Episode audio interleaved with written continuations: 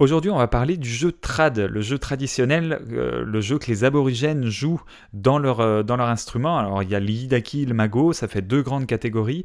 Et puis, en plus, j'avais plein d'autres questions à poser à Greg. Donc, ce qui fait qu'au départ, on voulait faire un épisode sur le jeu trad, l'approche trad.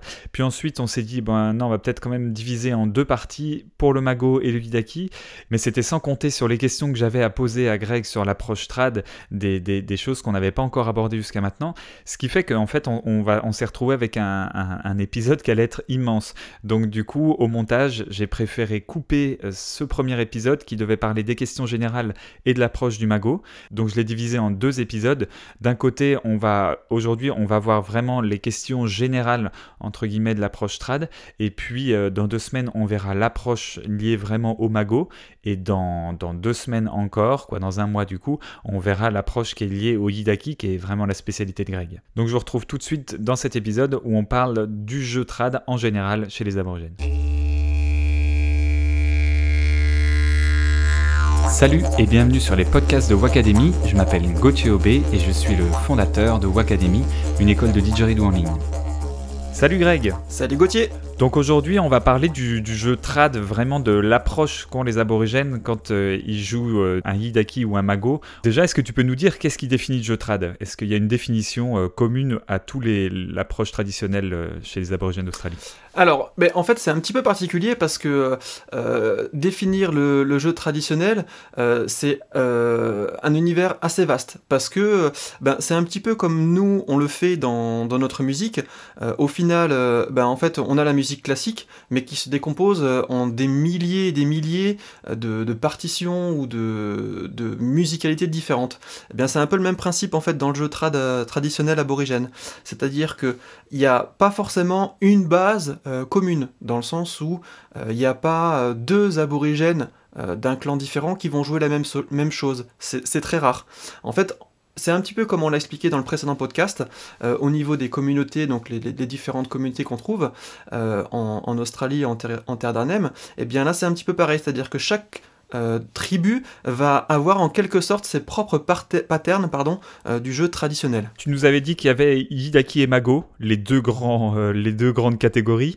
Est-ce que ça veut dire qu'à l'intérieur, par exemple, du Yidaki, on a plusieurs manières d'approcher le, Quoi, il y a plusieurs plusieurs jeux trad à l'intérieur du Hidaki et à l'intérieur du Mago Voilà, c'est à peu près ça. C'est-à-dire que euh, dans les grandes lignes, si on veut donner une dénomination traditionnelle au jeu du Mago, on va l'appeler ça le, jeu Gunborg. Euh, si on veut donner une dénomination au jeu du Hidaki, c'est le jeu Yunlu Style. Par contre, là dedans, en effet, il y a différents, styles, différentes approches du jeu qui, en fonction euh, du holder ou du clan qui va jouer, euh, eh bien, ne seront pas les mêmes mots ou intonations, prononciation des patterns. Ah ouais, d'accord. Et du coup, ça, ça veut, est-ce que ça veut dire... Euh, donc là, on voit bien qu'il y a une multitude de dégradés de couleurs parce que c'est un peu la même teinte, mais c'est, c'est, c'est, plein d'approches différentes, mais sur un même, une même base, non? Ouais, exactement, c'est ça. Ok. Et du coup, est-ce qu'on peut dire... Donc on a parlé que du Hidaki et du Mago. Est-ce que c'est les deux grandes familles ou il y a d'autres grandes familles euh, de, de, d'instruments comme ça? Parce que c'est vrai que quand on parle trad, on parle que de ces deux-là à chaque fois, quoi. Oui, oui. Bah, c'est une fois de plus, comme on le disait dans, dans le précédent podcast. Euh, euh, on va dire que ça c'est vraiment les deux familles, les deux grandes familles les plus connues. Euh, le, Mago et le Hidaki, c'est vraiment ce qui est le plus développé parce qu'au final, on a eu euh, des personnages clés qui ont voyagé à travers le monde et qui ont permis de faire découvrir ces deux types d'instruments. Mais au final, anciennement dans, le territoire du Nord, il y en a bien plus. Comme on le disait, chaque tribu a son propre nom d'instrument et donc forcément sa propre méthode de jeu aussi. Ok. Alors, euh, dans, ma question, excuse-moi, j'ai peut-être pas été assez précis. Je m'en référais aussi euh, à purement l'instrument, c'est-à-dire que l'Idaki, il est, on va dire que globalement, il est assez conique, il est grand, il est assez, euh, il a une petite, une colonne d'air assez étroite qui, qui, qui, va en s'évasant, tandis que le mago, il va être beaucoup plus cylindrique et beaucoup plus droit.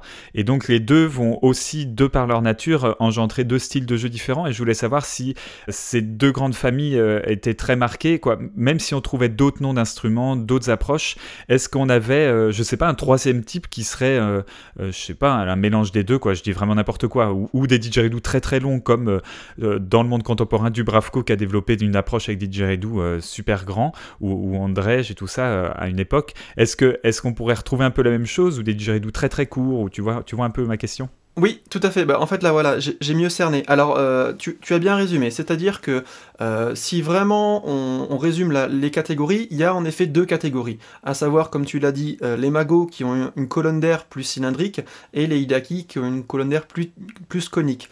Par contre, ce qui va changer, ça va être la tonalité. On entend par là la note de l'instrument. Anciennement, les Hidaki, comme les Mago, étaient de tonalité bien plus grave. C'est-à-dire que si on écoute vraiment les vieux enregistrements, il y a certains holders qui jouaient des notes bien plus graves, qui allaient du si voire do, et maintenant on assiste plus à des, jeux avec des notes plus aiguës, en fait, sur, les instruments. Par contre, en effet, si on classifie les colonnes, euh, eh on reste toujours sur une colonne type Mago ou une colonne type Hidaki dans euh, l'ouest australien c'est Mago, dans le nord-est c'est euh, typé Hidaki. Ouais d'accord, ok. Euh, c'est drôle ces notes qui deviennent de plus en plus aiguës. Est-ce qu'on a une explication pour ça? Il y a en effet plusieurs explications. Il en va d'une explication on va dire très terre à terre, dans le sens où il y a de plus en plus de production d'instruments, de, d'eucalyptus, ce qui fait qu'il y a de moins en moins de vieux eucalyptus qui poussent, parce que, comme on l'a déjà dit, en fait, il faut à peu près entre 20 et 25 ans pour faire un, un bon didgeridoo.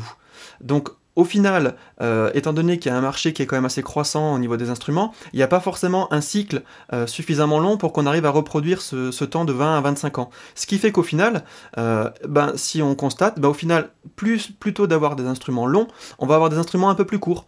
Puisque du coup, ils vont les couper un peu plus tôt. L'eucalyptus n'aura pas eu le temps de pousser. Du coup, bah forcément, qu'est-ce qui va se passer? La note sera un peu plus aiguë. Ah ouais, alors euh, je, rebondis, c'est un tout petit peu hors sujet, mais ça me fait penser à, quand j'étais en Australie où il y avait un réel problème qui était là depuis quelques années euh, pour trouver des, des euh, quoi, des eucalyptus qui soient creusés par les termites suffisamment bien creusés et, assez longtemps pour faire un instrument de qualité. Et du coup, il fallait aller de plus en plus loin dans le bush ou aller, aller à des endroits vraiment que personne ne connaissait, tout ça, parce que du coup, la production de masse des didgeridoo pour touristes complètement euh, épuisé un peu le stock d'eucalyptus creusé par les termites. Pour les aborigènes, du coup, est-ce que ça rejoint un peu ça? Est-ce que c'est un peu ce que tu dis là? Bah en fait, c'est un peu plus complexe parce que si tu veux, les aborigènes, pardon, les aborigènes ont, leur zone, c'est-à-dire qu'ils ont leur endroit où ils peuvent couper euh, leurs instruments dans leur clan et ils n'ont pas forcément le droit d'aller dans le clan du voisin. Donc du coup ça limite un petit peu la coupe et ce qui fait que concrètement dans certaines zones qui ont été beaucoup beaucoup beaucoup utilisées, il y a de moins en moins de bons eucalyptus. C'est ce qu'on voit actuellement en fait. Hein. C'est-à-dire que euh, par expérience, euh, quand je commercialisais des, des Hidaki ou des Mago 10 ans en arrière, on avait des instruments totalement différents de ce qu'on a maintenant. Parce que en fait, on a un peu une pénurie de vieux eucalyptus. Ça, c'est vraiment le, va dire l'aspect plus, plus théorique. Par contre, maintenant, il y a un, autre aspect qu'il faut prendre en compte, c'est que le jeu évolue. Le jeu traditionnel a évolué au fil du temps. Maintenant, on est plus sur des instruments plus dynamiques, plus aigus. Là, malheureusement, c'est un petit peu lié au commerce. C'est-à-dire que, étrangement, en fait, c'est là où, où, euh, où c'est bizarre parce que l'évolution du jeu traditionnel a évolué via le commerce. Parce que, ben, il est plus facile de transporter un petit instrument en dehors de l'Australie plutôt qu'un très long. Donc du coup, ben, si les aborigènes veulent vendre, il est plus facile de faire du petit que du plus grand. Donc en fait, il y a aussi ce, côté euh, export qui se ressent euh, sur le jeu traditionnel, mais également l'évolution propre du jeu traditionnel qui fait que, euh, ben, comme on, l'expliquait dans le, dans le, précédent podcast, les jeunes euh, Yunlu qui, euh, qui maintenant veulent s'amuser à jouer jouent sur des notes très aiguës. Eux, par contre, les jeunes n'aiment pas du tout les notes graves parce qu'ils veulent des instruments ultra péchus qui envoient la purée, comme on dit. Et du coup, ben, on assiste à des instruments, on, voit en fait la naissance d'instruments beaucoup plus courts. Tu as rebondi sur une question que je pensais te poser sur euh, justement est-ce que le jeu trad évolue? Est-ce qu'il y a une évolution? Est-ce que si on, on revenait, je sais pas, 100 ans ou 200 ans ou 300 300 ans en arrière, alors c'est difficile à dire bien sûr, mais déjà là, euh, du coup, tu as en partie répondu juste rien que sur 10-15 ans de recul, donc j'imagine que oui, ça, ça, a déjà beaucoup changé, Moi, j'avais, en fait, j'avais discuté avec euh, Myril. Pour celles et ceux qui nous écoutent, c'est un, joueur euh, phare euh, dans, en, Hollande. Il y avait deux, deux, grands joueurs. Il y avait Myril et puis Lise. Je sais pas si tu es d'accord avec ma définition, Greg. Si, si, complètement. Ben, en fait, oui, Myril, c'est, vraiment un doyen dans le, dans le monde du Hidaki, qui est aussi un, un, revendeur maintenant d'instruments traditionnels.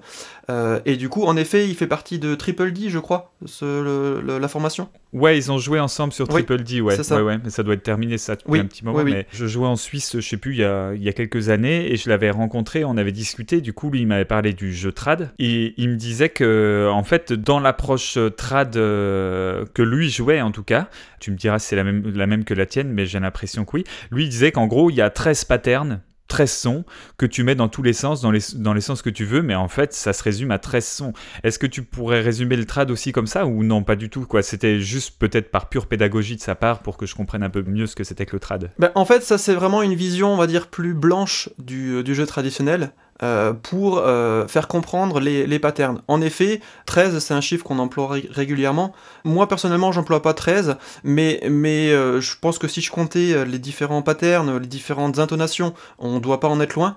je pense qu'il a, il a entièrement raison.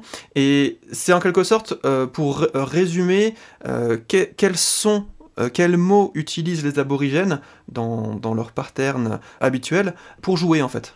Alors peut-être qu'on abordera ça quand on va aller vraiment dans les styles du Mago et du Yaki. Du coup, je me dis, bah attends, s'il y a 13 patterns, comment est-ce que ça évolue? Comment est-ce que tu peux dire que le jeu trad évolue alors que c'est fixé sur 13 patterns? Par exemple, moi, quand on me dit que ça évolue, j'aurais imaginé peut-être d'autres sons, j'aurais imaginé d'autres manières d'aborder une rythmique, j'aurais imaginé, euh, quoi, tu vois, j'ai mon, mon esprit d'occidental qui imagine avec d'autres instruments, donc d'autres influences de musique et tout ça, mais j'ai du mal à projeter ça dans le monde traditionnel du coup, euh, je sais pas si c'est bien de répondre maintenant à cette question-là ou si tu pourrais y répondre vraiment en finesse quand on abordera chaque, euh, chaque style. Alors peut-être qu'en effet, on va peut-être plus développer euh, quand on abordera les, différents styles. Juste pour résumer, on va dire rapidement, en fait, le jeu traditionnel a évolué. Les aborigènes ne sont non plus pas fermés en fait à introduire d'autres instruments. On a vu par le passé en fait des groupes euh, aborigènes qui se sont formés, euh, si je cite par exemple les Waikakato, si je cite euh, Yusu Indi, qui étaient en fait ce qu'on appelle du folklore ou du, rock aborigène, où en fait certains holders traditionnels, dont des personnes qu'on va parler plus tard, David Blanasi, Daryl Di Karma, etc., ou d'autres personnes type Larry Gouroui, le fils de, de Jalou, qui en fait ont introduit du jeu traditionnel dans de la musique contemporaine parce que il y a de la guitare basse, euh, il y a euh, de la batterie, il y a par exemple de la flûte, du chant, ce qui fait qu'on a, en fait, on, insiste, on assiste là, en effet, à l'évolution du jeu traditionnel dans la musique contemporaine. Après, euh, vraiment pour résumer, le, jeu traditionnel a évolué au fil du temps, mais pas tant dans le pattern, mais plus dans la diversité de rythmiques mélodique, si je peux dire ça comme ça. C'est comme si, en quelque sorte, par le passé, on jouait euh, des patterns assez lents dans des notes graves, et si maintenant, dans le présent, on joue des patterns un peu plus rapides, plus dynamiques, avec, si maintenant on parle technique, des respirations placées à différents endroits, qu'elles n'étaient pas forcément placées avant. Voilà. Ok, euh, d'accord, bah ouais, super, ça répond plutôt bien à ma question. On développera ça avec les différents styles. Ça m'explique déjà un peu plus concrètement comment ça peut, euh, ça peut évoluer. Euh, du coup, j'arrive à une question que Martial avait, posée sous un des podcasts et il, demandait si les, si les aborigènes utilisaient le, le didgeridoo pour partir en transe, tu vois, comme, comme certains instruments dans le chamanisme ou le druidisme. Est-ce qu'il y a cette notion de transe dans l'approche dans trad aborigène? Oui, alors complètement, suivant les cérémonies euh, qui sont faites. Par exemple, euh, je vais citer un exemple des cérémonies, le passage à l'âge adulte d'un enfant. c'est une cérémonie de circoncision qui est encore actuellement faite en Australie, où durant cette cérémonie, l'enfant, donc on va, on va le, le, circoncire et il va passer au stade adulte. Et c'est une cérémonie extrêmement importante parce que donc déjà il y a une phase en fait d'approche de, euh, de, peinture sur, le corps de l'enfant. Cette peinture est censée en fait lui donner euh, un pouvoir euh, de protection et représente vraiment les, motifs du, clan propre auquel appartient l'enfant. Et au-delà de ça, en fait, pendant toute la cérémonie qui peut durer plusieurs jours, parce qu'au final, bah, en fait, il y a tout, tout un, rite initiatique, eh bien, il y a des chanteurs et des joueurs de Hidaki qui n'arrêtent jamais de jouer. Et ça met en état de transe l'enfant, euh, parce que bah, du coup, ils utilisent aussi des plantes, un petit peu comme euh, certaines autres tribus le font, pour euh, calmer la douleur et éviter les, infections. Mais il y a vraiment en fait ce côté lancinant et rythmique de, l'instrument qui fait que au-delà de la, simple musique, il y a en effet un, état de, de, transe qui se crée dans, dans le corps de l'enfant. Donc là, ça veut dire que la transe, elle est provoquée chez l'enfant, quoi, chez l'ado qui passe dans le monde adulte, si, j'ai bien compris. Parce que je, me souviens que la question de Martial, je l'ai pas, j'ai essayé de la résumer, mais il parlait notamment de la respiration et tout ça, de cette, ce côté un peu transe chez le joueur. Mais on n'a pas forcément ça chez les aborigènes. Alors euh, non, je dirais moins, tout simplement parce qu'en fait, euh, les patterns sont plus courts que ce que nous on utilise. Euh, traditionnellement, un son est décomposé en petits patterns, c'est-à-dire que l'aborigène va répéter plusieurs fois des mots qui vont durer 30 à 40 secondes. Et ces 30 à 40 secondes vont être répétés plusieurs fois, mais entre-temps, il s'arrête.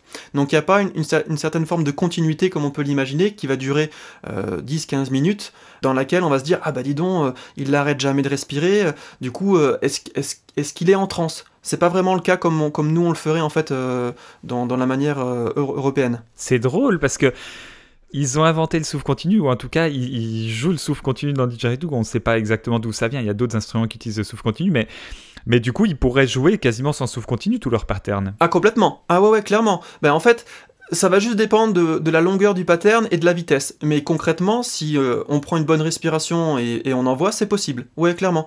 Après, ce qui est sûr, c'est que en termes de, justesse, de propreté, on le sait tous, le didgeridoo, c'est quand même pas évident. Euh, si on veut enchaîner euh, les toutes, la vibration, il y a ils utilisent énormément de voix passives en fait dans, l'instrument, ça on, y viendra justement dans la partie technique, euh, du coup ça prend énormément d'air, mais euh, techniquement c'est possible de, ne pas euh, utiliser la respiration circulaire pour jouer, jouer traditionnel. De toute façon, oui, on est, on est d'accord que le, souffle continu, au-delà de pouvoir jouer longtemps, il, est partie intégrante du jeu parce qu'il permet d'intérioriser énormément la rythmique et d'intérioriser quoi. Rien ne remplace la sensation du souffle continu tant dans le son du, du didgeridoo que dans la, sensation de jouer, cette sensation d'ancrer une rythmique à l'intérieur et, aussi d'exprimer.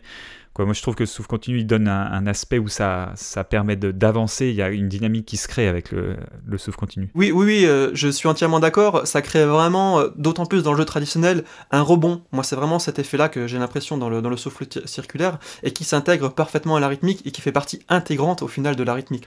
Voilà, on arrive à la fin de cette introduction sur l'approche traditionnelle chez les aborigènes d'Australie. J'ai toujours du mal à dire chez les aborigènes d'Australie parce que c'est tellement vaste et on voit, euh, plus je discute avec Greg, plus je vois à quel point c'est euh, très précis et ça veut rien dire en fait de dire ça, mais, bon, c'est des raccourcis euh, qui, sont, qui sont plus faciles à prendre plutôt que de préciser à chaque fois. Puis en, tant que non spécialiste, j'aurais tellement peur de me tromper ou de faire des erreurs que je préfère généraliser. Donc dans deux semaines, on verra l'approche vraiment spécialisée dans le magot. En attendant, vous pouvez nous rejoindre sur le forum de Wacademy. Ne manquez pas aussi les, minutes quotidiennes que je fais pendant tout le confinement. J'ai décidé de partager une minute de didgeridoo par jour. C'est pour essayer de donner un peu d'inspiration. Et puis moi, ça m'encourage à jouer aussi. C'est assez chouette. Ça, développe un peu la créativité. Donc euh, n'hésitez pas aussi à aller voir sur euh, mon compte Instagram ou sur Facebook ou sur la page de Wacademy qui est dédiée à ça. Je vous dis à dans deux semaines et bon courage pour le confinement. Salut